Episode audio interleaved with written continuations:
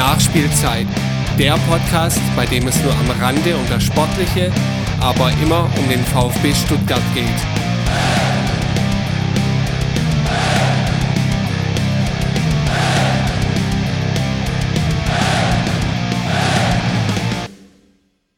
Ein herzliches Hallo, liebe Freunde der Nachspielzeit. Nach einer etwas längeren Pause begrüße ich euch hiermit zur Ausgabe 7 des kleinen Podcasts und äh, wir feiern heute auch gleich zwei Premieren. Von daher hoffe ich, dass das Warten sich gelohnt hat.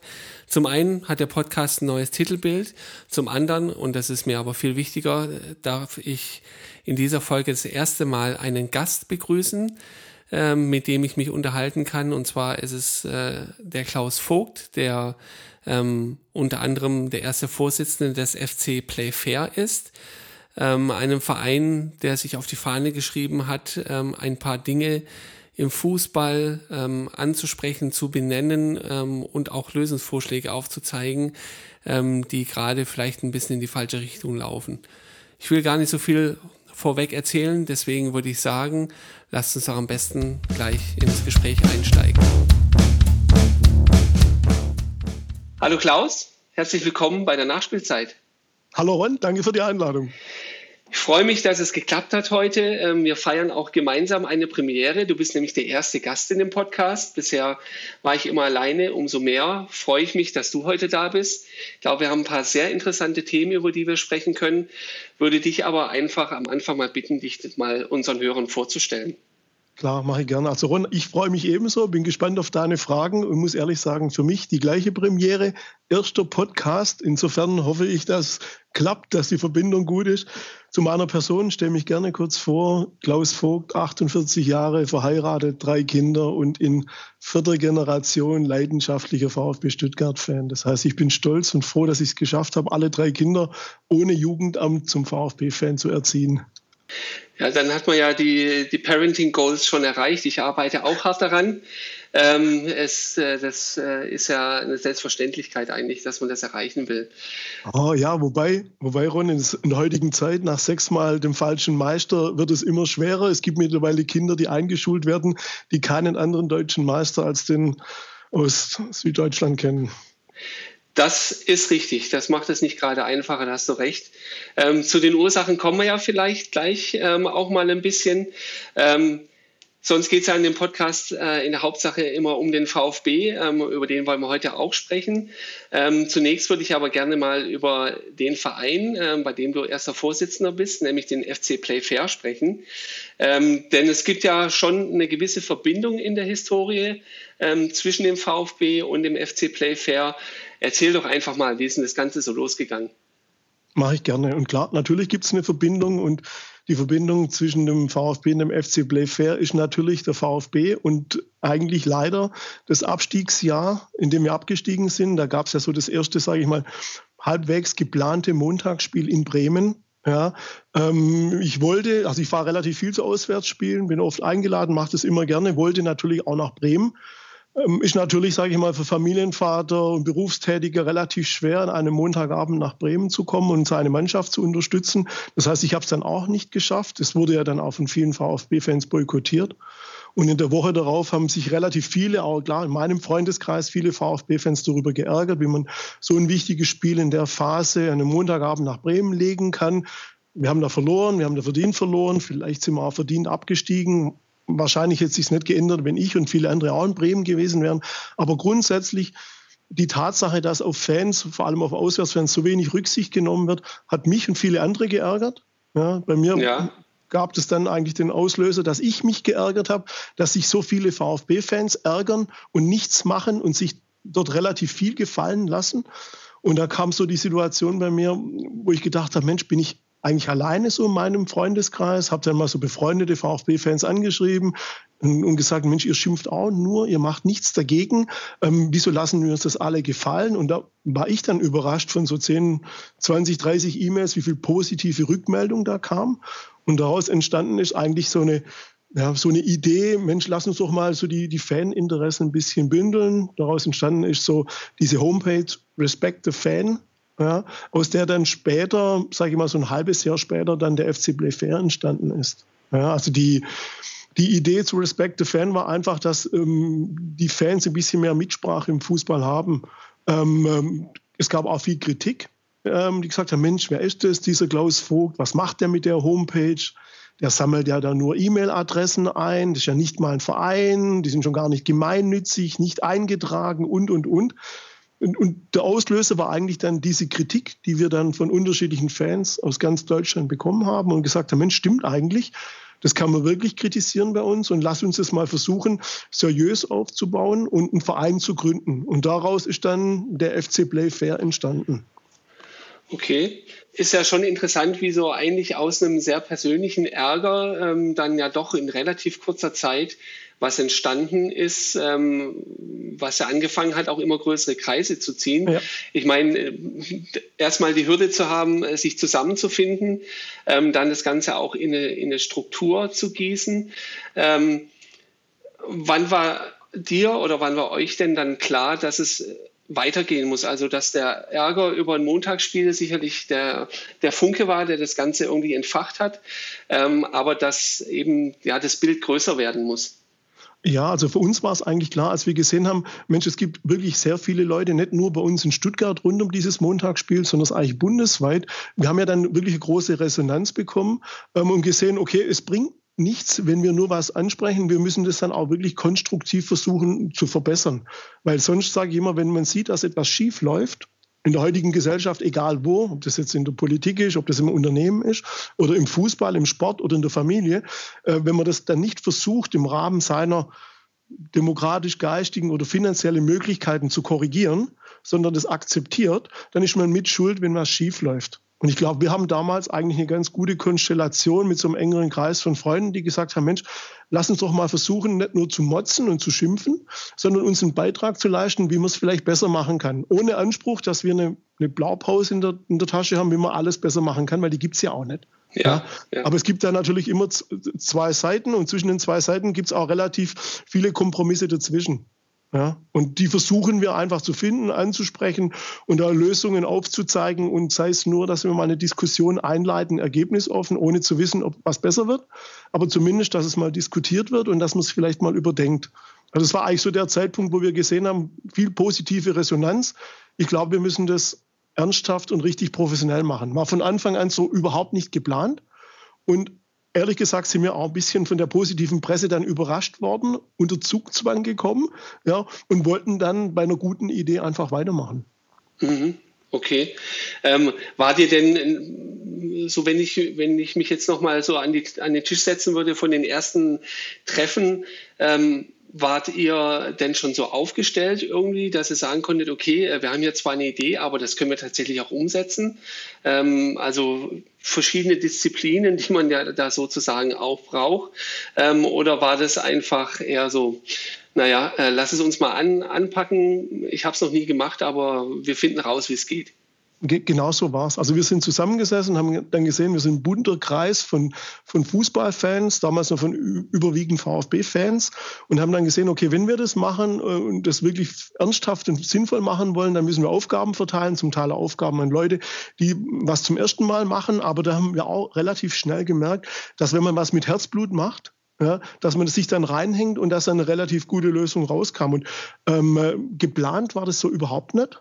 Ja, wir waren dann auch überrascht, wie gut es dann dennoch funktioniert hat. Ähm, aber ja, es liegt natürlich immer an den Leuten, die mitmachen. Und da hatten wir, glaube ich, das Glück, dass wir von Anfang an viele gute Mitmacher hatten, die sich auch integriert haben und die auch äh, mitgemacht haben, mehr als wir eigentlich erwartet haben. Wer waren das denn so, wer da am Anfang dabei war und ähm, sind die äh, heute auch noch dabei? Ich vermute mal ja. Ja. Ähm, sind, wer ist denn so die, so, so die Kerngruppe? Ja, also Kerngruppe kann ich ganz klar sagen, da gehört der André Bühler dazu, der ähm, von der Hochschule in Nürtingen ist, der ausgewiesener Fußballexperte und VfB-Fan, ja, der eigentlich so für mich so mit der Auslöser war, wir, wir müssen da was machen, weil er natürlich eine glückliche, als Freund eine glückliche Konstellation hat, als Professor, ich sage jetzt mal auch als Fußballprofessor, der vor über zehn Jahren in England zum Thema Profifußball und Kommerz promoviert hat und wirklich weiß, über was er spricht inhaltlich und eigentlich sieht, was dort vor über zehn Jahren begonnen hat, bei uns langsam auch Fuß fasst und sich umsetzt. Und wenn man sieht, was es zum Teil für Fans oder für negative Entwicklungen in England gibt, wollen, haben wir uns entschieden, pass auf, lass uns versuchen, das in Deutschland zu verhindern. Also das ist bestimmt der erste Mitstreiter für uns, der André Bühler. Ja, mhm. Da gehört natürlich äh, ein, ein Bernd Sauter dazu als Buchautor und Groundhopper, der auch später sich dann bei uns um UNESCO-Antrag gekümmert hat. Da gehört ein Christian Brechtel dazu, der ein Herzensblut VfB-Fan ist und dort auch immer wieder seine Finger in die Wunde legt.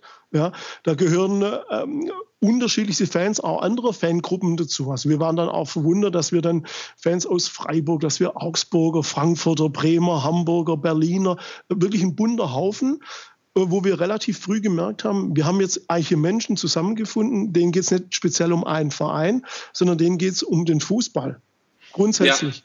Und das ist auch so unser Interesse als Verein, dass wir, natürlich bin ich VfB-Fan und ich habe VfB-Interessen auch im Blick, aber grundsätzlich geht es mir natürlich um die Interessen von Fußballfans. Und da geht es uns übervereinlich. Und da haben wir dann zufällig äh, von der Presse zurückgespielt bekommen, dass wir dort so der erste Verein sind, der so übervereinlich für Fußballinteressen einsetzt.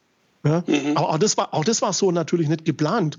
Ja, also wenn wir so zurückblicken, im letzten Jahr hatten wir relativ wenig geplant und es gab trotzdem relativ viele Themen, um die wir uns kümmern konnten. Ja, und ich bin schon gespannt, wie es weitergeht. Ich weiß, es kommen noch ein paar gute Sachen, aber da möchte ich auch nicht vorgreifen.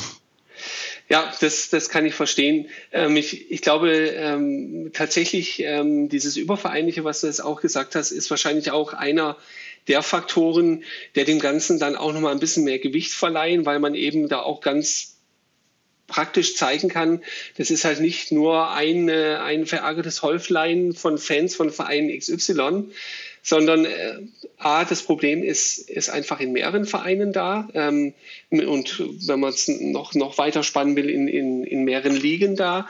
Ähm, mhm. Und das ähm, ja, befreit einen halt auch so ein bisschen dann von der, von der Parteilichkeit oder wie man es dann auch nennen will. Ja, definitiv. Also für uns war natürlich auch was die Frage da, ähm, die, die immer so im Raum schwebt seit über 100 Jahren, wem gehört eigentlich der Fußball? Ja. ja.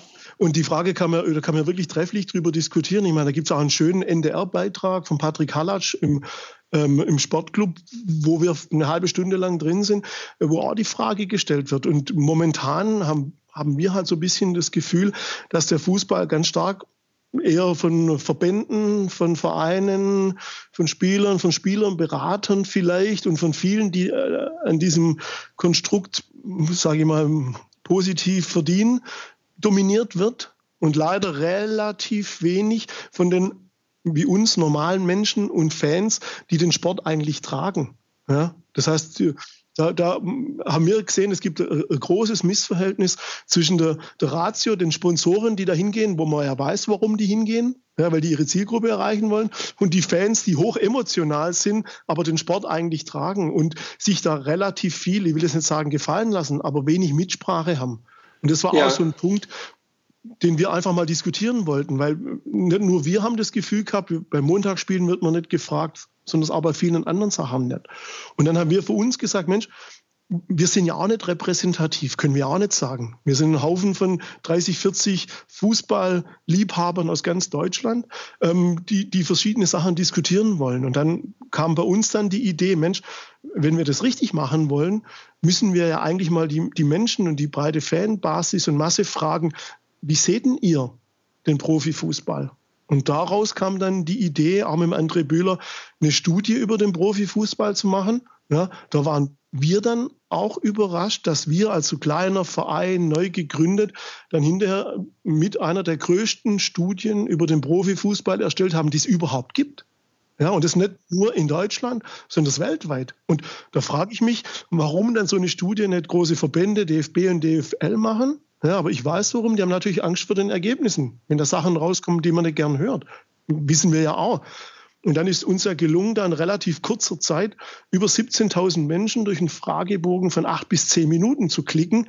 Das ist heutzutage im Internet so viele Menschen zu aktivieren schon schwer. Muss man einfach sagen, weil die Abbruchrate enorm hoch ist. Aber für uns hat es gezeigt, wie vielen Menschen dieses Thema wichtig ist. Und dort ihre Meinung kundtun wollen. Ja, und was schön für uns war natürlich, waren dann später die Ergebnisse dort zu sehen. Und da muss man auch sagen, nicht alle Punkte, die wir bei uns auf der Liste als Problem hatten, waren nachher Probleme, sondern zum Teil auch andere. Aber dann haben wir gesagt, klar, wir versuchen die Probleme, die es gibt, anzusprechen und Lösungssätze zu diskutieren. Immer in der Hoffnung, dass wir einen Beitrag dazu leisten können, dass was besser wird im Fußball. Ja, ja. ja. Weil was, was war denn dann das Ergebnis? Wo waren denn die Probleme? Also das, das Top-Problem Nummer eins, was fast 90 Prozent der Menschen gesagt haben, war, dass sich ähm, im Fußball eigentlich es nur noch darum geht, immer schneller noch mehr Geld zu verdienen. Also wirklich ein ganz klares Kommerzproblem. Ja, das war ein Punkt. Es war ein großes Problem, dass viele Menschen kritisiert haben, dass es im Fußball sehr viel Regeln gibt auf dem Spielfeld, klar, gelbe Karte, rote Karte, Nachspielzeit und alles, was es halt gibt, als Spieler, Tor und so weiter. Aber die finanziellen Rahmenbedingungen außerhalb des Spielfeldes zum Teil nicht vorhanden sind oder durch Finance Fair Play nicht eingehalten werden, was natürlich oft zu Wettbewerbsverzerrungen führt. Und das haben viele gesehen und kritisiert. Ja, und das sind Punkte, die wir dann offen ansprechen, nicht wir als Haufen von 30, 40 Menschen, sondern mit einer Studie von über 17.000 Teilnehmern. Und dann ist es natürlich schwer, wenn man eine fundierte Studie hat, als Verband dagegen zu argumentieren. Das haben wir dann auch gemerkt. Also wir hatten dann auch gute Termine.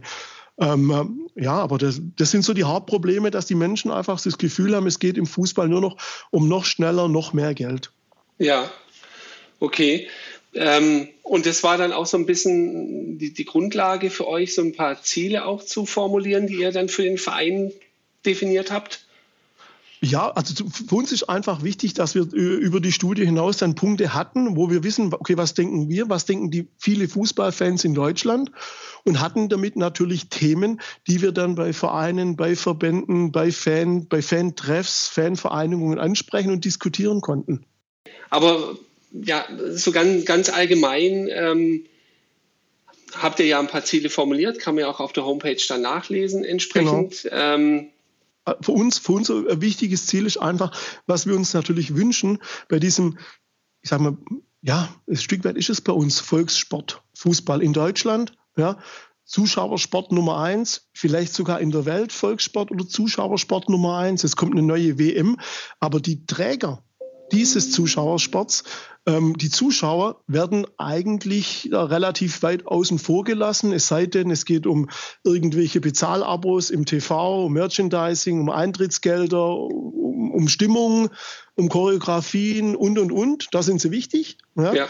Aber wenn es zum Thema Mitbestimmung geht, leider nicht. Und wir haben gesagt, wir würden uns natürlich wünschen, dass es wir kommen aus Deutschland, im Land der Demokratie und Mitbestimmung, dass es unter gewissen Rahmenbedingungen einen demokratisch gewählten Fanvertreter gibt in jedem Profiverein. Ich meine, sind wir ehrlich, das sind jetzt nur 36 Profivereine, 36 Menschen, in jedem Verein einen vernünftigen werden wir finden, den man dort platzieren kann. Ja? Und das ist für uns ja auch klar, der wird ja nachher nicht die großen Vereinsgeschicke lenken können. Also zum Beispiel haben wir im Aufsichtsrat beim VfB eine gewisse Anzahl an Leuten drin. Wenn da jetzt ein Fanvertreter drin wäre, wäre das für uns zumindest eine vernünftige ähm, Opposition, der auch Fanpunkte diskutieren kann, der nah dran ist, der viel mitkriegt ähm, und dort ähm, auch seine Meinung kundtun kann, die sich dann auch gewisse Entscheidungsträger anhören. Das gibt Stand heute so richtig professionell leider nicht.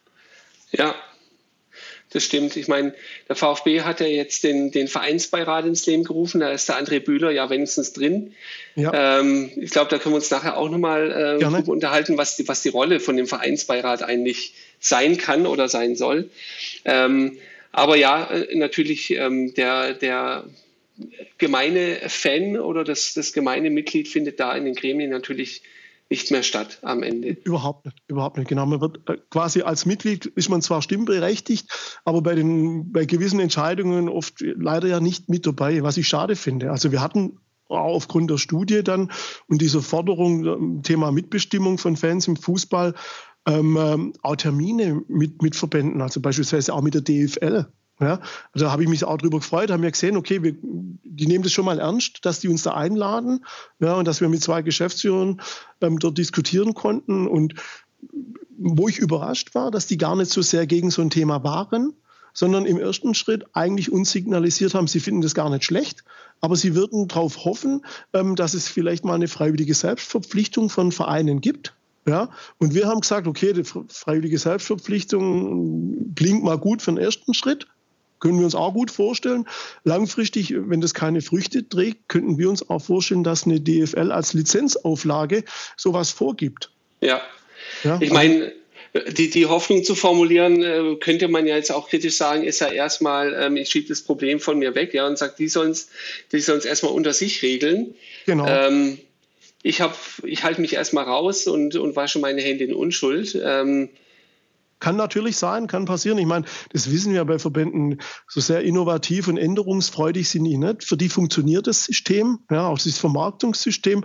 Ähm, warum sollen die was ändern? Ja, ich verstehe das. Also da wird dann, es kommt noch mal jemand rein, der noch eine andere Meinung hat. Das wird ja nicht einfacher, es wird ja komplizierter. Das gibt zusätzliche Gespräche, gibt ja manchmal dann auch bei Entscheidungs, äh, Entscheidungen ja auch noch manchmal ja, ein Zeitverlust. Also ich, ich verstehe das schon, dass es ja nicht unbedingt einfach ist.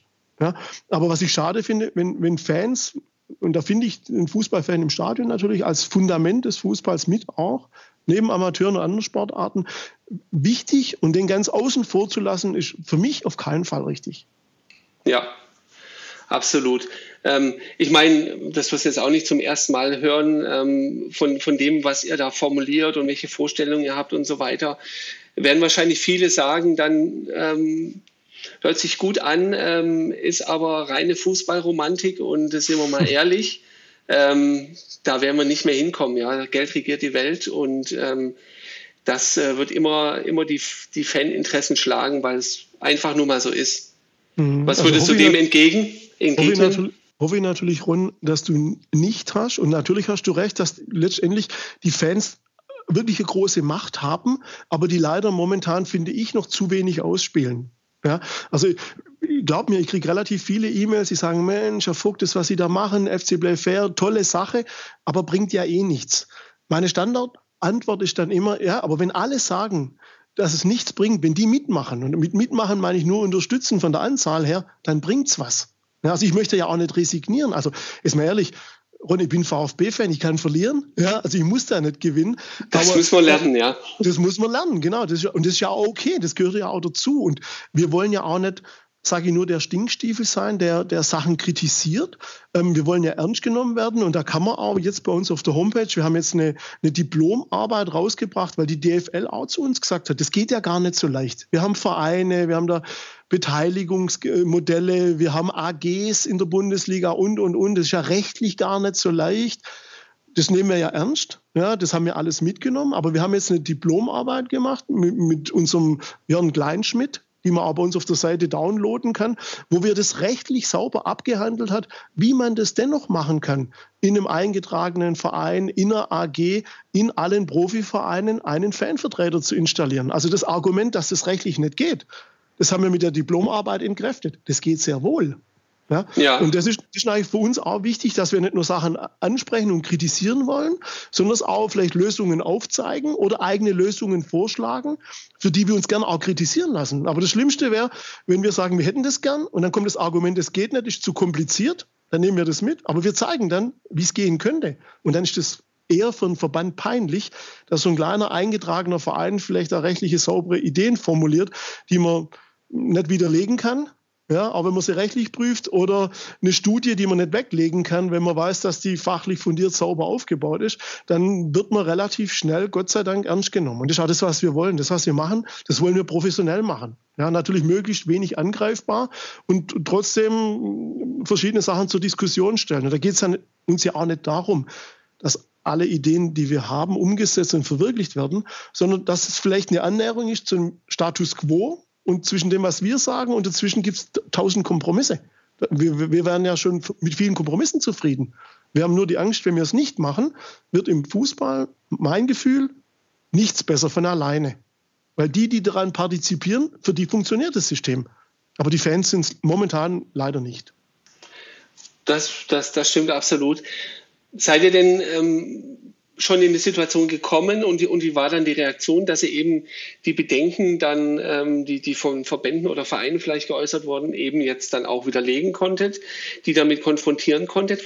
Also Reaktionen waren recht breit. Also ich kann sagen, dass große äh, Verbände sich zum Beispiel bei verschiedenen Pressestellen darüber mokiert und beschwert haben, dass immer wieder diese Studie aufgegriffen wird. Es würde doch eigene Studien geben, warum nicht eine Verbandsstudie so präsent ist wie unsere Studie.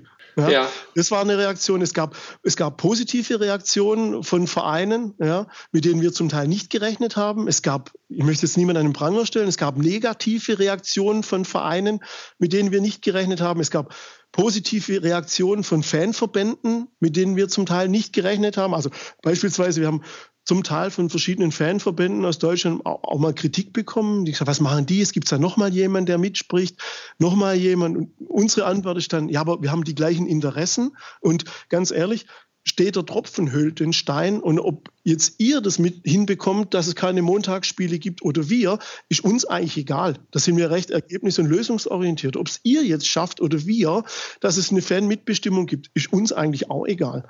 Und wir waren zum Teil überrascht, wie groß der Zuspruch aus dem, aus dem Ausland war. Also spe speziell englische Fan-Supporter-Verbände. Okay, ja, ich weiß ja. auch, dass die Studie zum Beispiel vom englischen Fan-Supporter-Verband, glaube ich, zurzeit oder schon praktiziert von der BBC kopiert wurde zum Teil. Die haben auch eine Umfrage gemacht unter englischen Fans. Also da, da waren wir schon auch stolz drauf. natürlich gab es Kritik von Vereinen. Wieso wollt ihr den Kommerz, den, der gehört zum Profifußball dazu? Gebe ich recht, ja, das ist Kommerz, das ist ein Geschäftsmodell, aber wir kritisieren ja nicht den Kommerz im Fußball. Den hat es schon immer gegeben, den wird es auch geben. Was wir kritisieren, und da stehen wir dazu, das ist ja die Überkommerzialisierung. Und die, die Überkommerzialisierung ist für uns, wenn der Kommerz über dem Sport steht. Ja, und das, da gibt es ja leider wirklich viele Beispiele, da möchte ich jetzt gar nicht zu die Helene Fischer angreifen vielleicht, aber wenn man zum Beispiel sieht, dass ein FC Bayern München am letzten Spieltag dann so eine Show macht und Freiburg dann verspätet zum Spiel kommt, da muss ich sagen, dann steht dort das Event und der Kommerz eigentlich über dem Sportlichen und, und das kritisieren wir einfach und das wollen wir diskutieren und haben Angst, wenn wir es nicht machen und andere auch nicht machen, dass es nicht besser wird, sondern es vielleicht schlechter wird. Und da wollen wir zumindest nicht mit dran schuld sein. Also für mich ist es so, und ich weiß nicht, ob wir viel bewegen können, ob wir es schaffen, aber wenn wir es schaffen, größere Steine anzustoßen, die mehr Einfluss, mehr Macht, mehr äh, Unterstützer haben als wir, um was zu verändern, dann haben wir schon alles richtig gemacht. Weil das Schlimmste, was uns passieren kann, ist, dass wir jetzt Engagement da reinstecken, Zeit, Herzblut und in zehn Jahren zurückblicken und sagen, alles, was wir gemacht haben, hat nichts gebracht, aber wir alle, die da mitmachen, können erhobenen Hauptes in den Spiegel gucken und sagen, also wir waren nicht nur die, die das bemängelt haben, sondern wir haben es versucht zu ändern. Aber wenn wir es nicht geschafft haben, wir können sagen, nee, wir haben es versucht. Das kann uns, also von meinen Kindern kann mir das keiner vorwerfen. Ja, richtig. Ähm, ich würde vielleicht noch mal kurz, weil das, das wusste ich tatsächlich äh, noch nicht, noch mal kurz auf das Thema England zurückkommen, weil England mhm. ist ja jetzt die Liga, die auf der einen Seite gerade hoch gehandelt wird. Äh, jeder zweite Spieler will irgendwie dahin, weil da alles toll ist und so weiter. Ähm, wenn man genauer hinguckt, auch fußballerisch ähm, bricht es nach den ersten paar Vereinen auch relativ schnell ab. Ähm, aber es ist natürlich auch die Liga, äh, die, ähm, die vielleicht noch ein paar Schritte weiter ist, wo, wo noch mehr Dinge äh, schon weitergetrieben sind, die, die wir hier in Deutschland jetzt gerade äh, befürchten, dass sie eintreten. Ähm, ja. Wie ist, wie, wie, ist denn so das Feedback, was dann so aus, aus England zurückgespielt wird? Ist es so, hey, ähm, guckt nur, dass ihr äh, da möglichst schnell rankommt, sonst wird es wie bei uns? Oder sagen die, hey, was beschwert ihr euch eigentlich? Nee, es ist definitiv von den, von den, wie soll ich sagen, also von den Fans, die Herzblut am Verein haben, die an dem Sport, die ins Stadion gehen wollen, die sagen, Leute, kümmert euch bitte drum, schaut, wir sind das Negativbeispiel. Wir können uns keine Bezahlfernseh-Abos mehr leisten. Wir kriegen zum Teil keine Karten mehr. Wenn wir Karten bekommen, sind die so teuer, dass wir sie uns fast nicht leisten können. Ähm, wenn man sieht, dass da zum Teil ja richtige Fanreisen aus Fernost, aus Asien, das ist ja der Markt und die Zielgruppe nach England stattfinden, damit englische Fußballfans dann keinen Platz mehr im Stadion haben, dann finde ich das mehr als traurig. Das ist definitiv was, was ich in Deutschland nicht möchte. Und wenn man weiß, dass, ich bin mir nicht ganz sicher, ich glaube, 95 Prozent aller Manchester United-Fans noch nie im Stadion waren, dann ist das bezeichnend. Ja, und viele englische Fans nicht mehr ins Stadion können, weil der, der Markt halt woanders ist. Und wenn, wenn man dann sagt, na, also da möchte ich mir auch dagegen wehren, wenn man dann im, im Fußball nur noch entscheiden lässt, dass mehr Geld ist gleich richtig und weniger ist falsch. Also es darf nicht die Entscheidung sein, Geld über richtig und falsch im Fußball. Weil auch im Fußball geht es für mich nicht nur um, um ein 1-0. Ja, das ist ein Sport, das ist Völkerverständigung, das ist Integration, da lernt man so viel mehr. Und wenn man da nur aufs Geld guckt, muss ich auch ehrlich sagen, ähm, die Engländer haben bestimmt die bestvermarktete Liga der Welt. Sieht man ja auch an den TV-Einnahmen. Ja, haben das meiste Geld aller Vereine aus TV-Einnahmen plus, aber wenn man dann sieht, dass drei Viertel der englischen Liga nicht mehr in englischer Vereinsmitglieder Fanhand sind, sondern russischen Oligarchen gehört, wo ich wissen möchte, woher das Geld herkommt, aus arabischen Emiraten kommen oder aus China kommen, dann ist das ja auch nicht mehr die englische Premier League, muss man ehrlich sagen. Dann ist das die, was soll ich sagen, dann ist das eine Unternehmensliga, die diese englische Liga halt als Marketingzweck nutzt. Schade für die Fans, muss man ehrlich sagen.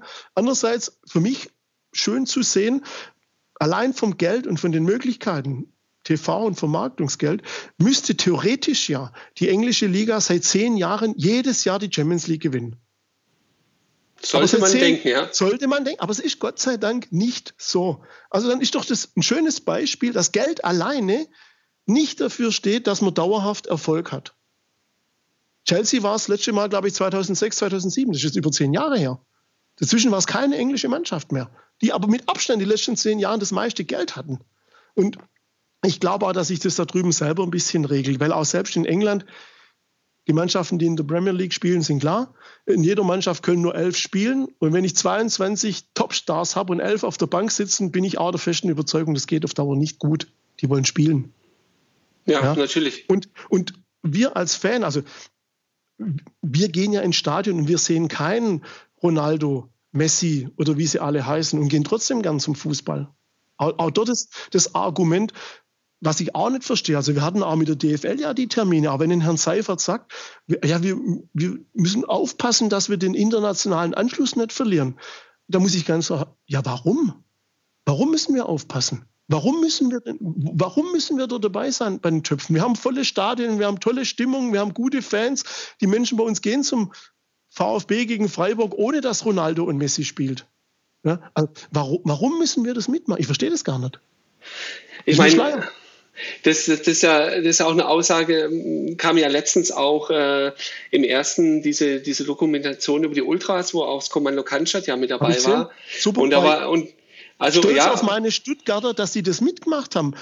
Finde ich echt klasse. Also ich habe da viel Lob auch bekommen und gesagt, wir wussten gar nicht, dass eure Ultras so medial sich auch hinstellen. Das finde ich super, weil das ist ja wichtig, dass man da die Meinung kundtut. Und ich glaube, das hätten lieber noch viel mehr andere auch machen müssen, weil nur so kann man was verändern.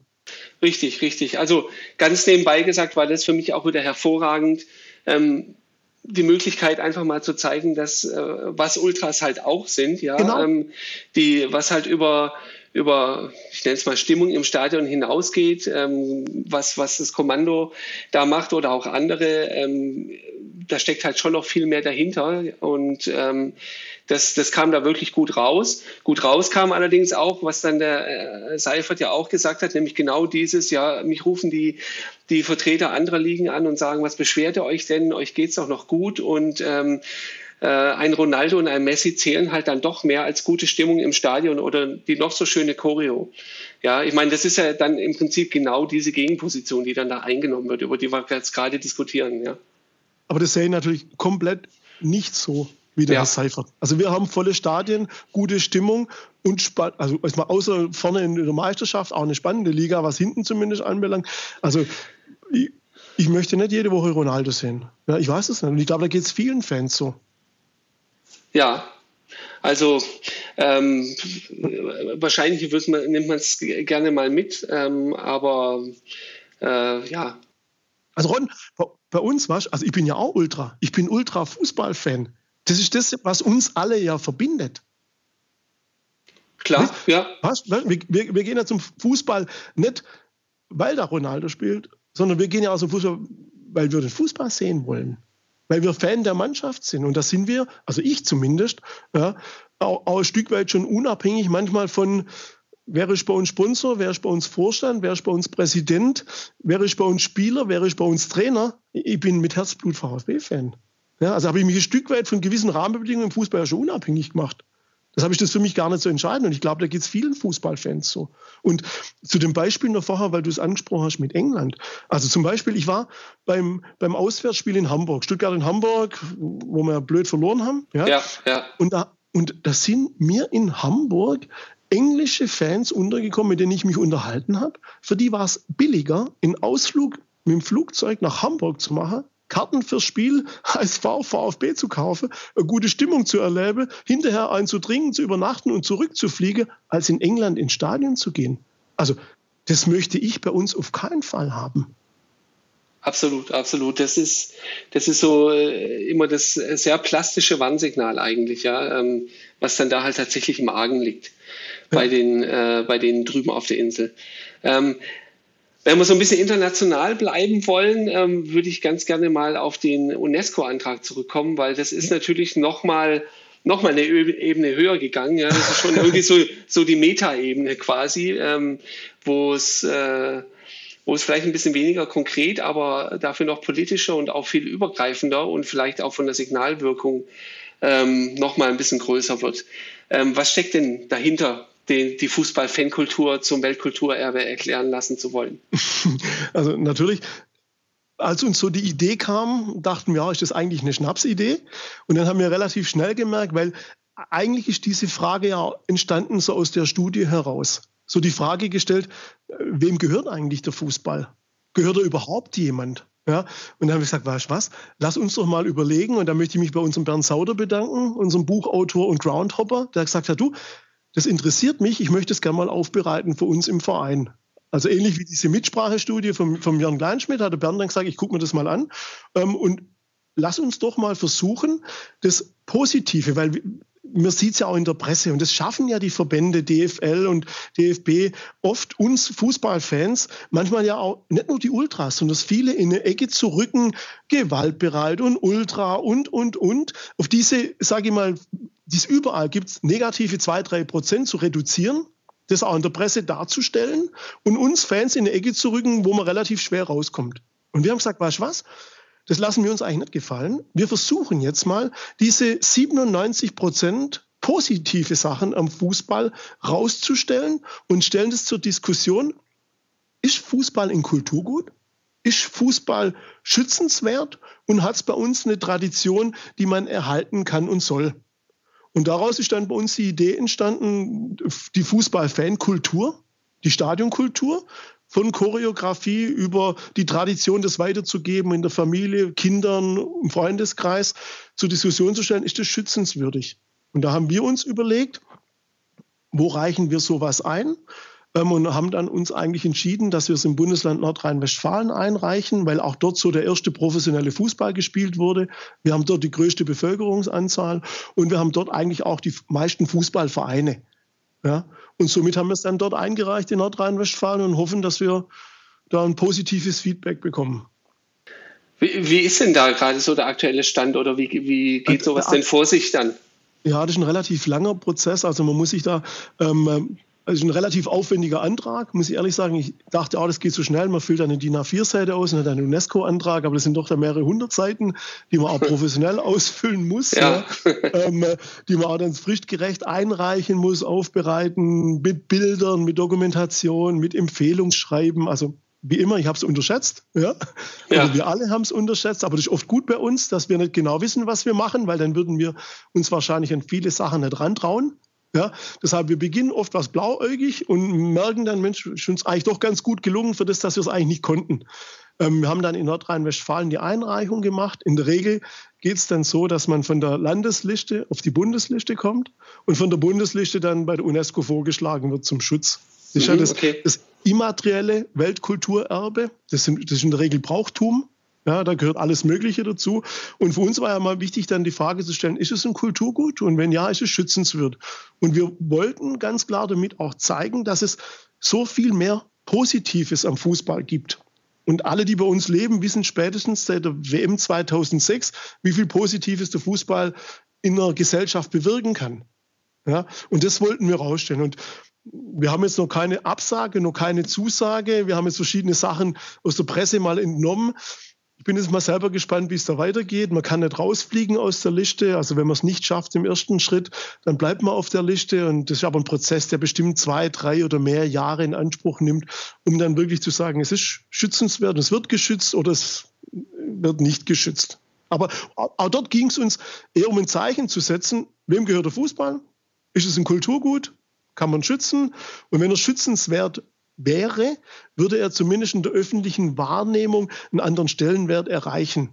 Und dann wäre es auch schwer, sage ich mal, für Vereine, Funktionäre, Verbände und Sponsoren da relativ leicht schnell viel zu ändern, weil dann immer so, Achtung, Kulturgut. Ja, das wäre jetzt genau meine Frage gewesen. Was wäre denn tatsächlich, wenn äh, gesetzt den Fall, das Ganze geht auch durch, was wäre denn die Konsequenz dann? Definitiv eine Aufwertung der Fan- und Stadionkultur, die wir heute haben. Eine öffentliche Anerkennung, dass das ein schützenswertes Kulturgut ist mit Tradition. Ja. Das wäre okay. wär eine Aufwertung. Das, das ist eigentlich, was wir wollen. Mhm. Ja, ich bin, ich bin echt mal gespannt, äh, wie, wie, wie, da, wie das dann äh, weitergeht. Ja. Wir auch, ja. Das letzte, was ihr jetzt gemacht äh, habt, das war ähm, auch ähm, zusammen mit der Hochschule und auch mit dem Kicker zusammen, mhm. ähm, die Befragung zu den Anstoßzeiten. Genau. Ähm, da haben, glaube ich, auch sehr viele Leute mitgemacht, ähm, mit, ja. mit, Kicker, mit Kicker als Multiplikator. Irgendwie ja, also knapp 190.000 genau. so um den Dreh Genau, rum. richtig, genau. Und auch in relativ kurzer Zeit 190.000. Also wir waren auch überrascht nach der, nach der Studie, dass wir da äh, beim relativ umfangreichen Fragenbogen mit zehn Minuten durchklicken fast 20.000 Leute erreichen konnten, denen das wichtig war. Auch nur innerhalb von ein paar Tagen. Und dann hat uns das eigentlich gereicht schon von der Aussage, ähm, weil das sich dann auch nicht mehr sehr verändert hat. Und in kurzer Zeit dann fast 200.000 zu einer Montagsfrage, wo wir auch gesehen haben, okay, das ist vielen Leuten wirklich wichtig. Nicht nur seit dem Spiel in Bremen, sondern jetzt ist ja ein dauerhaftes Thema. Ja, ja und, und, wir haben uns dann immer gefragt, was ja auch so ein bisschen fadenscheinig ist, dass viele Vereine und zuständigen Vereine ja dazu gestimmt haben beim Montagsspielen und jetzt in der Öffentlichkeit so tun, als sind wir ein bisschen überrascht. Da, da wünschen wir uns natürlich, hätte es dort schon eine Fanmitbestimmung gegeben, dann hätte man, bevor man bei der DFL was abstimmt, ja mal die Fans oder seinen Vertreter fragen können, wie man denn dazu steht. Und dass sowas nicht passiert, ist für mich schon wieder bezeichnend. Ja? Deshalb finde ich wichtig, dass, wenn man sieht, dass was schiefläuft, dass wir uns darum kümmern und das ansprechen. Und vielleicht schaffen wir es ja auch so mal was zu korrigieren. Aber wenn ich jetzt schon höre aus DFL-Kreisen, ja, jetzt hat man vielleicht einen Fehler gemacht und jetzt haben wir ja Verträge bis 2021, die wollen wir natürlich einhalten. Da denke ich, man, man könnte natürlich auch mal darüber diskutieren, wenn man einen Fehler gemacht hat, den auch vorher zu korrigieren. Ja? Und wenn ich dann in Nachsätzen noch von gewissen Entscheidungsträgern höre, man versucht es dann ab 2021 und dann falle ich fast vom Glauben ab, wenn dann nicht das Wort fällt, abzuschaffen, sondern das Wort fällt, nicht weiter auszubauen, dann denke ich, oh mein Gott, die ja. spielen ja wieder auf Zeit, die haben ja gar nichts verstanden. Nee. Ja? Im, Im Gegenteil, dann läuft ja da im Hintergrund schon wieder schon wieder Sachen, äh, die, die, die, die das Ganze ja noch extremer machen werden. Genau, richtig. Und ja, mal, mal gucken, ob uns es gelingt, da was hinzubekommen. Also ich bin selber gespannt. Wir hatten ähm, eine, eine, Einladung ja zum ersten Montagsspiel. Das war, glaube ich, Leipzig gegen, nee, war Frankfurt gegen Leipzig, genau. Ähm, äh, hätten da eine schöne CDF-Interview abgeben sollen, aber dann, haben dann bewusst gesagt, nee, wir gehen nicht zu einem Montagsspiel, ja. weil, wir, weil wir uns ja nicht angucken. Und was ich dann cool fand, muss ich ehrlich sagen, dass das ZDF dann zu uns gesagt hat, wisst ihr was? Ihr seid wirklich konsequent. Jeder andere wäre zu einer ZDF-Reportage gekommen, ihr habt abgesagt. Und das ZDF hat uns dann einen Alternativtermin angeboten, der nicht an einem Montagsspiel war, den wir dann gerne angenommen haben. Also insofern, Ron, möchte ich jetzt schon gern Werbung machen für die ZDF-Zoom-Sendung, die kommenden Mittwoch um 23.15 Uhr im ZDF kommt. Und da geht es um die Frage Kick und Cash. Natürlich auch, wem gehört der Fußball? Da kommen wir kurz natürlich zu Wort, aber wir sind froh, dass wir überhaupt zu Wort kommen und noch viele andere rund um die Fußball. Und da gibt es auch Pro und Contra. Und ich glaube noch am Mittwochabend eine schöne Diskussion auf Facebook mit dem Philipp Köstner vom Elf Freunde und und und zu dem Thema. Also da sieht man, das Thema bewegt viele Leute. Es ist wichtig und ich glaube, wir dürfen da nicht einfach aufhören mit einem kleinen Strohfeuer und mit einer Studie oder mit einer Umfrage, sondern müssen da permanent dabei bleiben, weil Verbände sagen, bis 21 halten wir das fest und danach versprechen wir euch alle, dass wir es nicht ausweiten. Da muss ich sagen, schade. Ja, ja. ja. Das also stimmt. Also auch, auch, auch, für mich, also meine persönliche Meinung, ja, ich könnte mir theoretisch natürlich sogar einen spielfreien Sonntag vorstellen. Ja, oder gewisse Fenster für Amateure, die es zum Beispiel sogar im englischen Fußball gibt. Weil der Amateurfußball ist das Fundament des deutschen Profifußballs. Die Jungs, die heute auf der Straße kicken äh, in ihren Jugenden oder die Amateure, das sind später vielleicht mal unsere zukünftigen Profis. Aber auch die können nimmer in Ruhe stattfinden, haben keine Zuschauer mehr, ganz schwer Sponsoren zu kriegen und werden von TV-Übertragungszeiten irgendwo hingedrängt. Da wundert mich auch, dass sich das so viele Amateure gefallen lassen. Ja, es sind nicht nur die Menschen im Stadion, die, die Fans, die Auswärtsreisen auf sich nehmen, sondern es sind auch viele Amateurfußballer.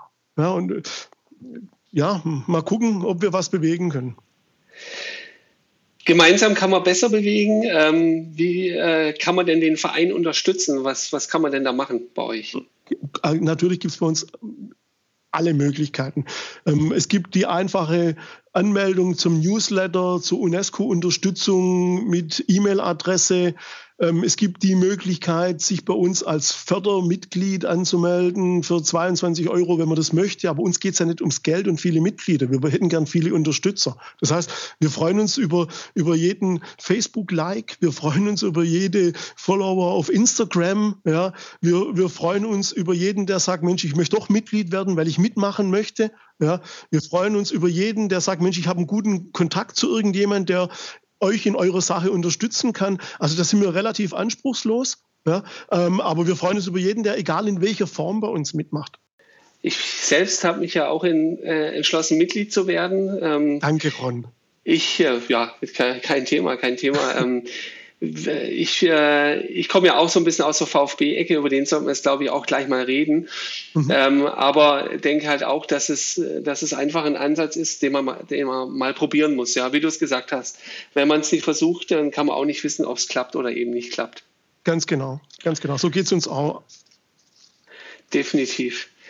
Ja, jetzt haben wir so viel über, über Politik, Vereinspolitik, äh, Dinge, die, äh, die gut laufen, noch mehr Dinge, die vielleicht nicht gut laufen, gesprochen ähm, und waren äh, international äh, bei der UNESCO unterwegs. Jetzt lass uns noch mal wieder zurück ins äh, beschauliche Bad Cannstatt gehen, zu dem äh, Verein für Bewegungsspiele. Wo würdest du denn von den Punkten, die wir hatten, da auch Anknüpfungspunkte beim VfB sehen?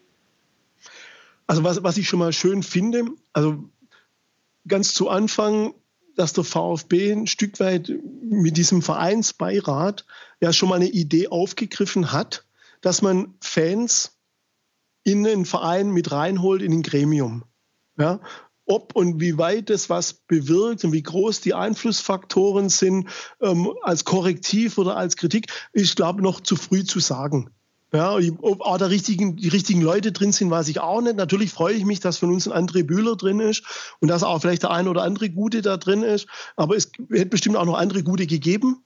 Ja, aber da möchte ich mir jetzt nicht anmaßen, dass es, dass es jetzt schlecht ist. Ich freue mich erstmal, dass es gibt. Und ich bin gespannt, welchen positiven Einfluss es hoffentlich auf den VfB und die Vereinsentwicklung hat. Ja, also geht mir, geht mir tatsächlich auch so ähm, eine Frage, die ich mir aber auch schon mal dem VfB gestellt habe. Da warte ich auch noch auf Antwort.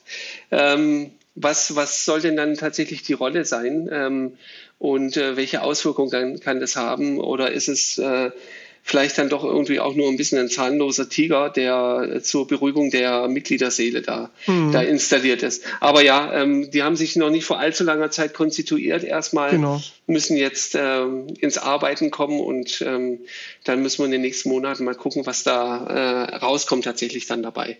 Genau. Also da bin ich auch sehr gespannt tatsächlich. Ja, absolut. Ich meine, jetzt haben wir äh, letztes Jahr die Ausgliederung hinter uns gebracht im Verein. Was ja schon schon eine extreme Zäsur war ähm, mit, äh, mit, der, mit den Jahren vorher, wo da immer wieder darüber diskutiert wurde und es dann aber nie so wirklich durchgeführt wurde, bis es dann eben konkret wurde. Ähm, den Diskussionen, die geführt wurden, dafür und dagegen, äh, emotional aufgeladen. Ähm, was, wie hat sich denn der VfB aus seiner Sicht verändert? Hat er sich verändert? Hm. Gute Frage, hat er sich verändert? Ich glaube, so, so gefühlt aufgrund der Ausgliederung eine Veränderung kann ich, glaube noch, noch gar nicht so richtig feststellen. Ja, auch wenn ich natürlich zum Thema Ausgliederung ehrlich sagen muss, da schlagen natürlich auch bei mir als VfB-Fan zwei Herzen in meiner Brust. Ja, einerseits freue ich mich natürlich, wenn man einen Verein hat, der vielleicht eine gute Idee hat, dem jemand finanzielle Mittel zur Verfügung stellt, dass er seine sportlichen Ziele erreichen kann. Finde ich schön. Ja. Andererseits was mich kolossal stört, ist, dass bei dem Thema Ausgliederung oder allgemein, ähm, wenn es um äh, Investoren geht, immer von Investoren gesprochen wird. Das klingt immer so ein Vertrauensvorschuss und wir geben ihnen Geld. Aber ich würde mir wünschen, dass wir es vielleicht schaffen, in Deutschland oder auch in Stuttgart das Wort Investoren irgendwann mal streichen und es durch neuen oder Miteigentümer ersetzen. Weil das trifft das trifft's viel eher. Und dann schlägt das Herz Fußballfan in mir, möchte ich bei meinem Herzensverein, bei dem ich Mitglied bin, einen finanziellen Miteigentümer haben. Habe ich dann Angst? Geht es Richtung Premier League? Habe ich nachher viele asiatische, chinesische, arabische, russische, oligarchische Miteigentümer, ja, die mit dem Geld dann bestimmen, wo es lang geht und dann entscheidet wieder das Geld über richtig und falsch? Ja, möchte ich eigentlich nicht. Ja, deshalb würde ich mir wünschen, es wird so ein Wort wie Investor bei uns gestrichen, das ist mir zu positiv belegt und wird durch Miteigentümer ersetzt. Beim VfB, also wenn jemand eine gute Idee hat und jemand dem vertraut und dem Geld gibt, um die Idee umzusetzen, finde ich das eigentlich gar nicht so verwerflich. Ja, was ich schade finde, ist, jetzt hat man jemand, der gibt dem VfB Geld, da würde ich mir zumindest wünschen. Ich weiß nicht, ob es drin ist, weil ich kenne die Verträge nicht. Ich weiß, da weiß ich nicht genau, von was Sie sprechen natürlich mit dem Sponsor, wie der aussieht. Aber ich würde mir als Verein natürlich immer so eine Option offen lassen, wenn es mir wirklich aufgrund des Geldes so gut geht, dass unser VfB, was ich mir wünsche, natürlich irgendwann wieder Erfolg hat und viel Geld hat und mehr als jetzt eingenommen hat, die Anteile auch wieder zurückkaufen kann als Option. Ja, ich weiß gar nicht, ob es so eine Vereinbarung gibt, dann würde ich sagen, okay, dann ist das auch für jemanden ein Risiko. Ich gebe denen was, ich vertraue denen, dass die es hinbekommen. Ich kann das verlieren, aber ich gestehe denen auch die Chance zu, dass wenn sie es gut machen und damit erfolgreich sind, ich das dann zum gewissen Prozentsatz verzinst vielleicht wieder zurückkriege und der Verein wieder seine Anteile zurückkaufen kann. Ja, so, sowas hätte ich mir gewünscht. Dann kann ich mit vielem leben und was akzeptieren und sagen, okay, dann sollen es die Fans entscheiden. Ob das jetzt und wie das jetzt so gemacht wurde, ja, schlagen zwei Herzen in meiner Brust, ehrlich. Ja, ich meine, äh, wir haben ja, die Diskussion ist jetzt auch nicht neu. Ähm, diese, diese Geschichte, dass äh, in, im Zuge der Vorbereitung der Ausgliederung und, und der, der, der Marketingkampagne, die, ähm, die das Ganze begleitet hat von Seiten des Vereins, ähm, gerade das Thema Investoren ähm, ja so ein bisschen behandelt wurde als, äh, da gucken wir mal um den Kirchturm rum, der, der erste, der Ankerinvestor, der sogenannte, hockt ja eh in Steinwurf weit entfernt. Ähm, und da werden wir auch weiter gucken, wo wir mittlerweile eben aber den, den Schritt ja auch gemacht haben, dass ja auch ganz klar gesagt wird, ähm, der Investor muss zu uns passen was auch mhm. immer dann passen heißt. Das hat ja auch noch mhm. keiner, keiner irgendwie definiert. Das mhm. würde, äh, wäre auch so ein Punkt, den, den ich ja einfordere, tatsächlich mal ähm, die Kriterien ähm, zumindest zum Teil mal ähm, zu kommunizieren, wonach denn da mhm. gesucht wird. Aber mhm. jetzt ist ja Tür und Tor offen, ähm, dass eben auch ähm, der Investor von irgendwoher in der Welt kommen kann. Hauptsache, er bringt Geld. Ja, stimmt. Und dann, also, und dann, dann sind wir ja genau wieder an dem Punkt, ja, wo wir wieder einen Schritt weiter gegangen sind, da wo man vielleicht sagen kann, okay, der Daimler, der ist eh schon ewig dabei und äh, ja, macht ja auch irgendwie Sinn. Und wenn man will, kann man auch noch äh, die Story glauben, dass der Daimler daran interessiert ist, dass der VfB gut ist, damit es den Mitarbeitern gut geht. Ja. Ähm, aber wenn wir jetzt eben Investoren oder wie du sagst auch Miteigentümer ähm, von irgendwoher bekommen, dann, dann entfernen wir uns ja schon wieder ein bisschen vom Kern dessen, mhm. was der VfB eigentlich ist. Mhm. Gebe, gebe dir komplett recht und als VfB-Fan sehe ich das genauso. Habe ich ja auch Angst, dass mein Verein jetzt nicht, was soll ich sagen, dass er ein Stück weit seine Seele verkauft. Ja, weil ich bin VfB-Fan mit Herzblut, egal wer da jetzt gerade Sponsor, Präsident, Trainer, Spieler und so weiter ist, habe ich ja schon gesagt. Ähm, was ich aber auch sehe, und da, auch dort denke ich, dass das ein grundsätzliches Problem ist im Fußball, vielleicht auch in Deutschland.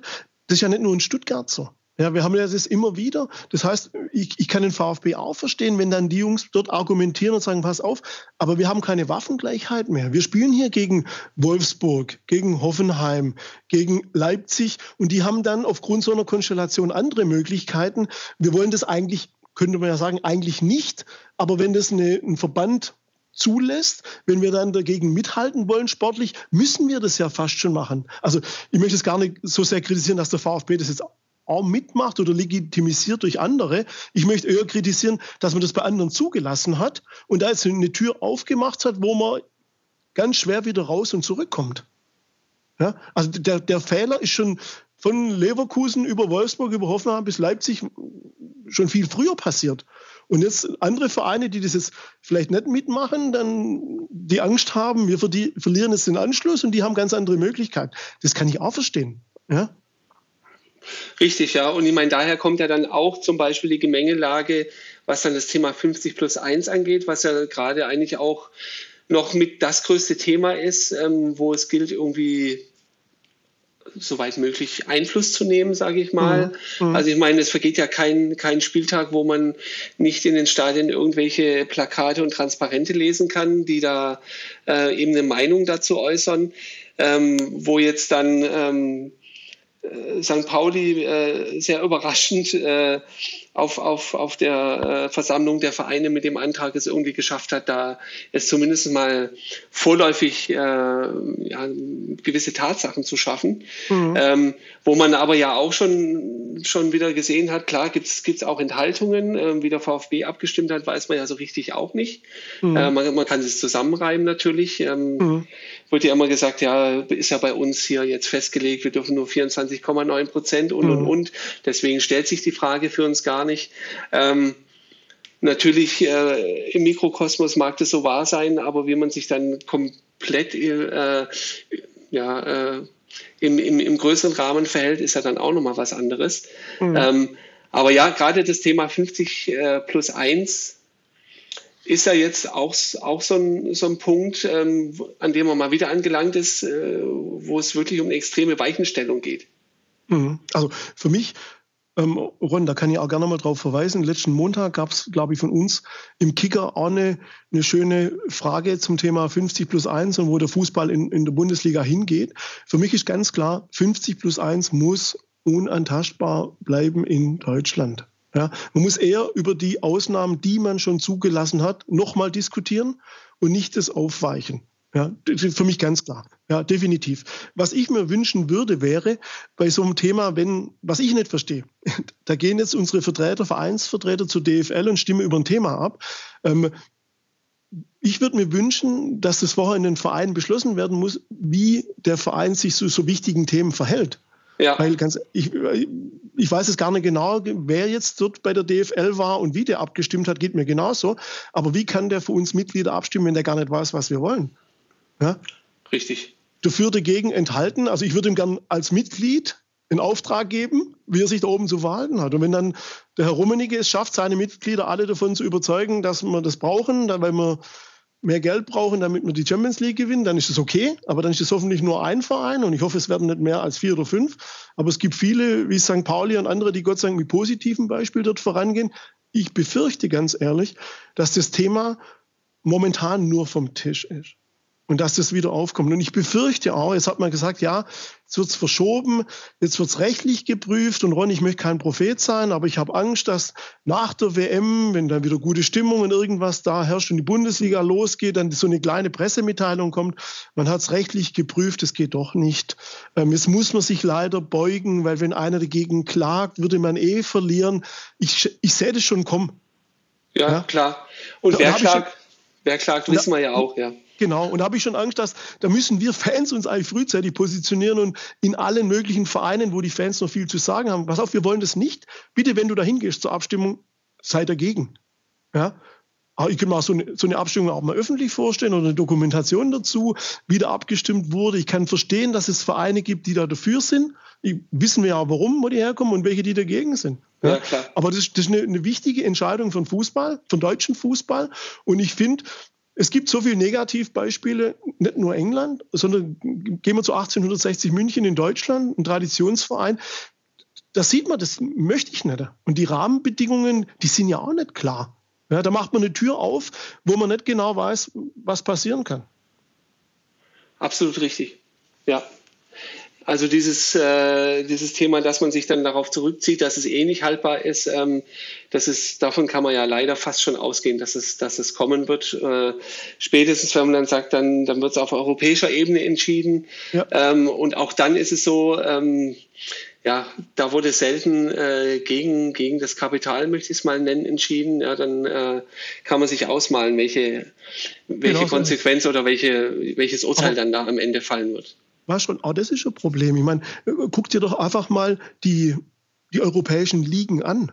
Wir haben ja wirklich in fast allen Ligen herrscht zumindest in den letzten paar Jahren fast Langeweile um die Meisterschaft. Ja, du hast in Italien hast du Juventus Turin, alle zehn Jahre mal Neapel. In Deutschland hast du Bayern München, dann alle zehn Jahre mal Dortmund. In Frankreich wirst du jetzt wahrscheinlich relativ viel Paris hören. In England sind es auch immer drei, vier Mannschaften. Okay, wir hatten jetzt einmal eine Ausnahme. Ähm, eigentlich ein Problem für uns, auch für mich zumindest, finde ich, dass es leider von der von internationalen Verbänden UEFA schon ein Missverhältnis gibt, was Champions League anbelangt. Es gibt in der Champions League für die Teilnehmer dauerhaft zu viel Geld verdienen, dass die in ihrer eigenen Liga zu sehr dominieren können aufgrund des Geldes, das sie in der Champions League verdienen. Ja, das, das führt zum, zum Missverhältnis, dass eigentlich nationalen Ligen langweilig werden. Und da verstehe ich auch einen Herrn Seifert nicht, der bestimmt ein guter Geschäftsmann ist, aber der weiß, dass ein, im, im Premium-Modell Bundesliga eigentlich nur funktioniert, wenn es auch ein Stück weit spannend ist. Und das ist die Bundesliga in den nächsten Jahren sicher nicht und wird sie die nächsten Jahre auch nicht so leicht werden, wenn man nicht finanzielle Rahmenbedingungen schafft, damit sie wieder spannender wird. Und da wünsche ich mir, dass es nicht über 50 plus 1 geschaffen wird, weil dann haben wir irgendwann nicht mehr die deutsche Fußball-Bundesliga, sondern dann haben wir die, die erste DAX-Bundesliga. Da spielt dann Bayer gegen Mercedes-Stern Stuttgart, gegen Allianz München, gegen Rasenball Sportclub Leipzig. Ich wehre mich gegen die Abkürzung. Ja. Ähm, das, das möchte ich nicht. Also ich möchte nicht Fan der Betriebsmannschaft sein. Ja, absolut. Also ähm, die, die Tendenz gibt es ja äh, im einen oder anderen Verein schon, aber äh, klar, das sollte natürlich äh, so wenig wie möglich Schule machen. Ja, Ganz klar. Klar, die rechtliche Prüfung, ich meine, da gibt es unterschiedliche Szenarien. Ich, wir hoffen, im Verein auch darauf, dass es ein Stück weit auch eine Anerkennung von einer, einer Verbandsautonomie gibt, dass ein Verband seine Regeln ja festlegen kann. Ich meine, wer bestimmt im Fußball, dass elf Spieler spielen und das Tor ist, wenn der Schiedsrichter pfeift. Ja? Mhm. Also da kann ein Verein oder ein Verband ja auch regeln, wer bei uns bei dieser Runde mitspielen darf. Und da finde ich einfach, dass man da dem Geld zuliebe schon zu viele Ausnahmen gemacht hat. Ja, und vielleicht irgendwann auch mal konsequent sein muss und sagt, nee, Paris Ihr habt es zwar den Neymar, aber als äh, Botschafter von Katar für die nächste WM, das so quer zu finanzieren, ist gegen Fair, Finance Fair Play. Toll, dass ihr den habt, aber ihr spielt bei der Champions League nicht mit. Das wäre konsequent. Ja, also ich, da bin ich auch leider, ich will das nicht sagen, sehr traditionalistisch. Ich finde auch diese Gruppenphase in der Champions League langweilig. Da wird so lange gespielt, dass zum Schluss immer wieder die gleichen sechs Mannschaften im Viertel, Halbfinale und Jahr im Finale sind. Ja, das ist langweilig. Also ich, auch dort würde ich mir Besinnung zurückwünschen auf den alten Europapokal der Landesmeister, wo dann auch wirklich nur der Landesmeister spielt. Am besten mit Hin- und Rückspiel aus die Maus, dann hast du relativ große Spannung, keine Lostöpfe, erste Runde Bayern gegen Real und im Finale dann vielleicht mal ein Außenseiter gegen Außenseiter. Ja, warum nicht? Ja, also da, da, kann man wirklich vieles diskutieren. Aber äh, da kommen wir noch nicht hin. Vielleicht können wir es anstoßen. Das Rad zurückzudrehen wird eh schwer. Aber ja, drüber diskutieren muss man. Das zumindest, richtig. Ähm, drüber diskutieren äh, mu muss man auch ein bisschen äh, beim VfB, äh, vielleicht mal weg vom, vom Club, Verein darf man ja eigentlich nicht mal sagen, weg, äh, weg vom, vom Club geschehen. Ähm, Nochmal ein kleiner Ausblick zum Sportlichen, auch wenn das ja hier im Podcast immer eher nur so ein Randthema ist, aber wenn wir uns mhm. schon mal unterhalten und du ja auch auf dem Stadion bist, wie du gesagt hast, ähm, ja, wie hat es denn der VfB gemacht diese Saison?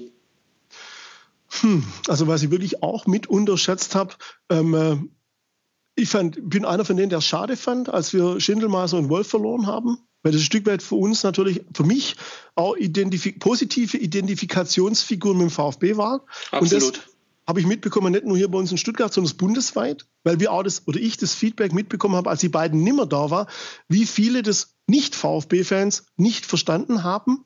Ja. Ich finde auch, dass die Kommunikation Schindelmeister und Wolf vom VfB nicht glücklich war. Vielleicht gibt es wirklich gute Gründe, aber dann hat man die nicht richtig kommuniziert, zu spät oder über die falschen Medien. Ich weiß es nicht. Also ich als Fan habe mich da nicht mitgenommen gefühlt, muss ich ehrlich sagen. Ich, ich war auch, und da möchte ich den Teil von Korkut gar nicht angreifen, skeptisch, ob das funktioniert. Ziehe jetzt im Nachhinein aber den Hut, weil das ja wirklich ergebnistechnisch sehr gut funktioniert. Ja, aber da sieht man, Fußball ist nicht immer rational und schon gar nicht berechenbar. Ich wünsche mir und hoffe mir natürlich als VfB-Fan, dass es so bleibt. Ja, ähm, ob es so bleibt, ich weiß es nicht. Ich, warten wir mal ab. Ja? Also ich bin froh und glücklich, dass wir nichts mit dem Abstieg momentan zu tun haben, weil wir haben das hinter uns, das möchte ich wirklich nimmer erleben als Stuttgarter, definitiv. Ja, wir haben mit Glück sind wir wieder aufgestiegen und egal wer dieses Jahr absteigt, das, die werden merken, wie schwer das wird, wieder aufzusteigen. Ich bin auch froh, dass wir nicht in die Europa League-Ränge reinkommen, ja, weil das würde uns auch nicht gut tun. Soweit sind wir noch nicht als Mannschaft von Spielern noch nicht gefestigt. Ähm, äh, wünsche mir natürlich langfristig, dass wir mit dem VfB wieder Erfolg haben, international spielen und mehr Spiele gewinnen als verlieren. Klar, selbstverständlich, da bin ich ganz Fan. Ja, logisch, klar. Würdest du denn sagen, die Konstellation, wie wir sie jetzt aktuell haben, trägt das in die nächste Saison mit rein? Hm. Was das Schlimme ist ja wirklich, dass beim Fußball speziell bei uns in Stuttgart doch so viel vom Erfolg abhängt. Das heißt, wenn wir Erfolg haben, wird es natürlich so sein. Und wenn nicht, wird wie immer alles diskutiert und zur Diskussion gestellt. Ja? ja. Also von Reschke bis Korkut bis zu jedem einzelnen Spieler. Ja? Also ich wünsche mir es natürlich als VfB. Ich hoffe, dass wir vielleicht noch schaffen, den einen oder anderen Guten dazu zu bekommen, der auch dauerhaft bei uns bleibt, mit dem ich mich auch als Fan identifizieren kann. Ja? Wird schwer genug, ja, aber da vertraue ich und hoffe ich jetzt mal drauf. Ja, richtig. Also ähm, ja, die Diskussionen gehen, gehen ja schon los. Ähm, ich glaube, so ein bisschen äh, muss man ja zugeben, ist so dieses viel zitierte Momentum ja jetzt verloren gegangen, ähm, das, das auch Korko so mitgebracht hat, äh, wo zumindest äh, nachher die Ergebnisse in, in Form, Form der Punkte gestimmt haben. Ähm, die Frage, die man sich jetzt schon, natürlich schon stellen kann, äh, und deswegen ja, habe ich sie auch gestellt, äh, in, in, inwieweit äh, das eben tragfähig ist und ähm, und da was auch äh, entwickelt werden kann. Weil, ja, so wie du gesagt hast, ähm, das, wofür, wofür, uns ja auch viele wahrscheinlich in Fußball Deutschland beneidet haben, was wir da mit, äh, mit Schindelmeiser und mit Wolf hatten. Ich habe es immer für mich so ein bisschen als Versprechen in die Zukunft formuliert, mhm. ähm, wo man halt das Gefühl hatte, dass das sind äh, Personen am Werk, ähm, die äh, die haben sich so ein bisschen ähm, distanziert von, von manchem Mechanismus, der, der ganz normal ist irgendwie mhm. oder vermeintlich normal ist ähm, und die da auch wirklich was entwickeln wollen und auch entwickeln können. Ähm, warum Schindelmeiser gehen musste, so äh, offiziell hat man ja nie was gehört. Bei Wolf war es dann etwas transparenter. Aber ähm, man muss ja schon sagen, dass wir jetzt wieder in, da angekommen sind, wo wir eigentlich ähm, davor auch waren. Ja? Und ähm, mhm. deswegen, also ich bin, ich bin tatsächlich skeptisch und äh, ich betone auch immer wieder, dass es da auf gar keinen Fall irgendwie gegen die Person äh, Teil von Corco zum Beispiel geht. Ähm, dieser viel zitierte Shitstorm, der da mhm. auch über Wochen noch durch jeden möglichen Presseartikel getrieben wurde, ähm, ging mir auch gewaltig auf den Nerv, ähm, sondern man muss es einfach beurteilen, wie, wie die Ergebnisse sind, aber auch wie eine Entwicklung ist, was meiner Meinung nach auch nicht so voneinander zu trennen ist. Mhm. Und da ja, ist es gerade ein bisschen langsamer geworden. Ja. Ich weiß nicht auch, tatsächlich, ob wir jetzt noch Punkte gewinnen, weil die Gegner, die wir jetzt noch haben, die, äh, die sind ein ganz schönes Brett, angefangen äh, am Samstag gegen Bremen. Mhm. Ähm, und vielleicht äh, ist dann die ausgerufene 40-Punkte-Marke am Ende dann doch nicht geknackt. Ja, man weiß es mhm. nicht. Klar, logisch. Also ich hoffe natürlich, dass wir die 40-Punkte-Marke knacken, dass wir da relativ schnell total sicher sind, weil wäre für uns als Verein ja wichtig, auch für die Kaderplanung, ja, dass man Absolut. relativ frühzeitig Sicherheit von Trainer, Umfeld, Kader, wer bleibt, wer geht, wen kann man verpflichten. Das ist ja was, was, was natürlich erschwerend für unseren VfB die letzten Jahre immer hinzukam. Ja, egal wer der Sportvorstand war oder Präsident oder Trainer, die Unsicherheit in der Planung. Und das ist eigentlich schwer, gut zu planen, wenn man große Unsicherheit hat. Ja, also da hoffe ich wirklich, dass wir die, dieses Jahr eine gute Sicherheit haben und eine gute Planung machen können. Ja, und das andere, leider hat es mittlerweile Schule gemacht im Fußball, dass man relativ schnell halt Personen austauscht. Ja, und leider, auch beim Wolf und jetzt beim Korkut muss man sehen, funktioniert es ja oft. Ja, und es gibt die Ausschna Ausnahme, sind ja eigentlich so Konstellationen wie, was fällt mir, wie Freiburg zum Beispiel, ja, wo über Jahre die zwei, drei wichtigen Leute, und über Jahre meine ich jetzt nicht zwei, drei, sondern zehn, 15 Jahre lang zusammenarbeiten, durch dick und dünn gewachsene Strukturen sind, das, das ist ja fast nicht mehr die Regel. Ja, also so wie es bei uns ist, ist ja fast die Regel. Ja, ich wünsche mir das auch anders, aber da gehört natürlich auch dazu, da brauchen wir natürlich auch die richtigen Leute. Da brauchen wir die richtigen Leute, die wir wollen, die zu uns kommen, die wir bezahlen können und die dauerhaft da bleiben. Und auch die gibt es heute leider immer weniger. Ja? Richtig, richtig. Ja, also dieses, äh, ja, es wird ja auch ganz gerne dann äh, negativ konnotiert als Söldnertum ähm, bezeichnet. Äh, das, das macht schon Schule, klar. Also mhm. nicht umsonst äh, gibt es wahrscheinlich mittlerweile kaum noch einen Vertrag, wo irgendeine Ausstiegsklausel dann auch drin ist. Ne? Mhm. Ja, und ich, ich, ich finde auch grundsätzlich für uns, was als Stuttgart, ich meine, klar, wir haben auch andere schöne Zeiten erlebt, aber der Wettbewerb ist härter geworden. Die, die Mitbewerber sind näher an uns herangerückt. Und da meine ich jetzt wirklich von Augsburg über Hoffenheim bis Freiburg. Ja. Es sind große Mitbewerber wie Rasenballsport Leipzig hinzugekommen, die zum Teil bei uns schon gute junge Talente abgreifen, bevor die bei uns im Profibereich kommen. Das ist für mich auch so ein Zeichen, dass es schade ist, dass wir es nicht mehr, mehr schaffen, junge Talente bei uns zu halten, um die zu Profis zu machen, sondern dass ja. wir die schon verlieren, bevor sie Profis sind. Ja, richtig. Also da, da bin ich tatsächlich auch mal sehr gespannt. Morgen ist ja diese VfB im Dialogveranstaltung, wo es genau um die Neuausrichtung der Jugendarbeit gehen soll. Ähm, was es da erarbeitet wurde die letzten Monate unter Führung von Thomas Hitzelsberger auch. Ähm, da bin ich wirklich mal sehr gespannt, was da rauskommt mhm. tatsächlich, mhm. was man sich da überlegt hat. Ja, ja, also äh, ich freue mich jetzt schon drüber, dass man so eine, so eine zweite Mannschaft mit U21 erhält, weil ich ja. finde das wirklich eine gute Sache, ja, wo man jungen Spielern eine, eine Perspektive bieten kann, wo man die halten, wo man die großziehen kann. Und auch mit der U21 finde ich eine gute Sache.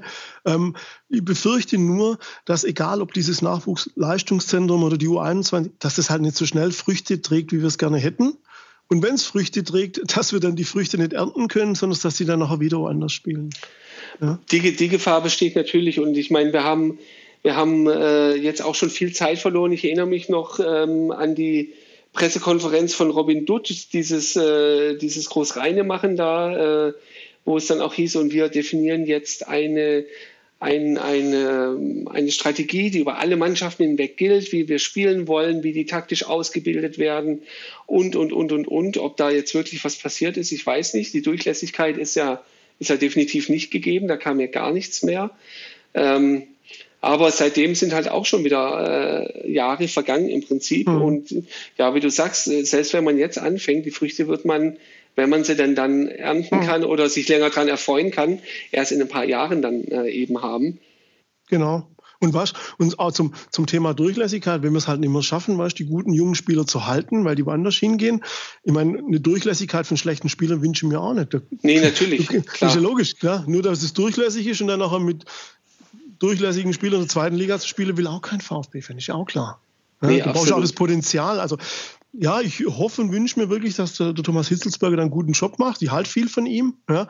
Ähm, aber das Ergebnis, das wird nicht kurzfristig, das muss man langfristig bewerten. Und das Problem ist im Fußball, was langfristig gibt selten. Meistens werden kurzfristige Entscheidungen getroffen. Da ist jemand schneller weg, wie er da ist. Und das kann uns dort nachher auch passieren. Ja. ja. Ja, also dem Gefühl nach ist, ist schon manch, manche politische Entscheidung langfristiger als alles das, was in der Bundesliga irgendwie äh, da vor sich geht. Und, Und auch da sind es dann nur vier Jahre in der Politik, ja. Stimmt. In der, in der Regel. In der Regel, ja. Stimmt, ja. Super. Also, ich glaube, wir haben äh, einen gewaltigen Bogen heute gespannt. Äh, ja, vom, vom FC Playfair äh, über die UNESCO-Geschichte äh, bis hin zum VfB und ähm, was denn da so, äh, so los ist und äh, was auch vielleicht noch auf uns zukommt. Ich äh, danke dir an der Stelle schon mal, dass und? wir uns unterhalten durften. Ich danke dir für die Einladung, für das angenehme Gespräch und freue mich, wenn wir uns bald persönlich kennenlernen. Genau, ein äh, paar Tage noch, dann, dann äh, treffen wir uns. Ähm, ich werde natürlich die wichtigsten Links äh, zur Website und so weiter ähm, auch in den Show Notes verlinken. Man findet es dann auch super. bei mir im, im, Blog entsprechend. Super, ähm, super. Empfehle auch allen, äh, dem äh, neuen Twitter-Account zu folgen, der, der auch erst ein paar Tage alt ist. Stimmt, ja, wir ähm, versuchen täglich besser zu werden. Ja, das war tatsächlich die Frage, die ich mir immer gestellt habe, warum gibt es keinen Twitter-Account? Weil äh, du, eigentlich, eigentlich Twitter ist ja, ist ja das, das Medium, wo man wahrscheinlich relativ so in der Gesamtheit auf fruchtbaren Boden fällt. Ja, von den Leuten, Problem die da unterwegs sind. Weißt, wo fängst du an? Wir haben angefangen natürlich erstmal mit dem Verein, dann macht man eine Homepage, dann machst du Infrastruktur, dann machst du Telefonnummern, dann suchst du möglichst viele Freiwillige, die gut qualifiziert sind, viel Zeit haben und gern für uns ehrenamtlich arbeiten. Wird auch schon schwer. Dann musst du Social Medias von Instagram, Twitter und ich weiß gar nicht, was es noch alles gibt. Da bin ich dann zum Teil auch selber schon zu alt. Ja, also ich bin jetzt auch nicht der große Twitterer. Du brauchst dann jemanden, dem du das Vertrauen hast, der das gut macht und kann. Da haben wir jetzt Gott sei Dank den Marcel Bross bei uns als junger Kerl, also haben wir auch drei junge Wilde bei uns, die, die das jetzt top machen und das, wir haben da, weißt, wir sind ein eingetragener Verein, wir sind da semi-professionell, wir sind Amateure, das merkt man leider auch oft. Also wenn man sich bei uns meldet, kriegt man nicht am gleichen Tag oft eine E-Mail-Antwort. Es dauert dann mal ein, zwei Tage. Wir versuchen das zu professionalisieren, aber das halt im Rahmen unserer Möglichkeiten, weil wir nicht große Sponsoren, wir haben keine, ja, wir sammeln kein Geld ein, wir wollen auch nicht 100.000 Mitglieder erreichen, sondern wir wollen das, was wir machen, aus Überzeugung tun, das lieber langsam und richtig. Und manche Sachen müssen wir dann halt zurückstellen oder erstmal verzichten. Und zum Thema Kommunikation, ich glaube, das wird noch was. Das, da freue ich mich dann drauf, wenn ich das dir dann mitteilen kann. Ich glaube, da haben wir noch ein ganz, eine ganz gute Idee zum Thema Kommunikation von Fans für Fans. Und wenn alles klappt, können wir es vielleicht zur neuen Bundesliga-Saison dann präsentieren. Damit äh, gibt es natürlich noch einen üblen Cliffhanger mit, ja, wo wir jetzt gespannt sind, äh, was denn da auf uns zukommt. Ähm, ja, lassen, äh, lassen wir uns da überraschen an der Stelle. Das Geilste kommt erst noch. So muss es sein. Das Beste liegt immer vor uns. Klaus, ich danke dir. Und ich danke dir. Vielen lieben Dank.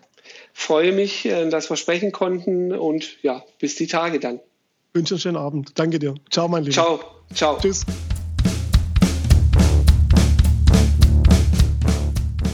Ja, so viel zum ersten Gast in der Nachspielzeit. Eine Premiere und wie immer nach einer Premiere interessiert es natürlich, ähm, wie fandet ihr es? Ist es ein Format, ähm, an dem man auch in der Zukunft arbeiten sollte? Sind äh, Gäste, die vielleicht auch mal ein bisschen außerhalb des VfBs sind ähm, oder mit Themen außerhalb des VfBs interessant für euch? Schreibt mich an, kommentiert im Blog, äh, schreibt mich auf Twitter an, da bin ich ja der Ed Brustring 1893 ähm, oder schreibt mir auch auf Facebook. Mich interessieren eure Meinungen.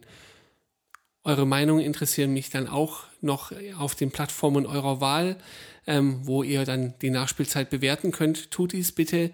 Das hilft mir und das hilft vor allem aber auch anderen Fußballinteressierten Podcast-Hörern oder VfB-begeisterten Podcast-Hörern, die Nachspielzeit zu entdecken. Ich hoffe, es dauert nicht ganz so lange, bis die Folge 8 erscheint. Schauen wir mal, welche Themen sich ergeben. Bis dahin wünsche ich euch alles Gute und sage ciao.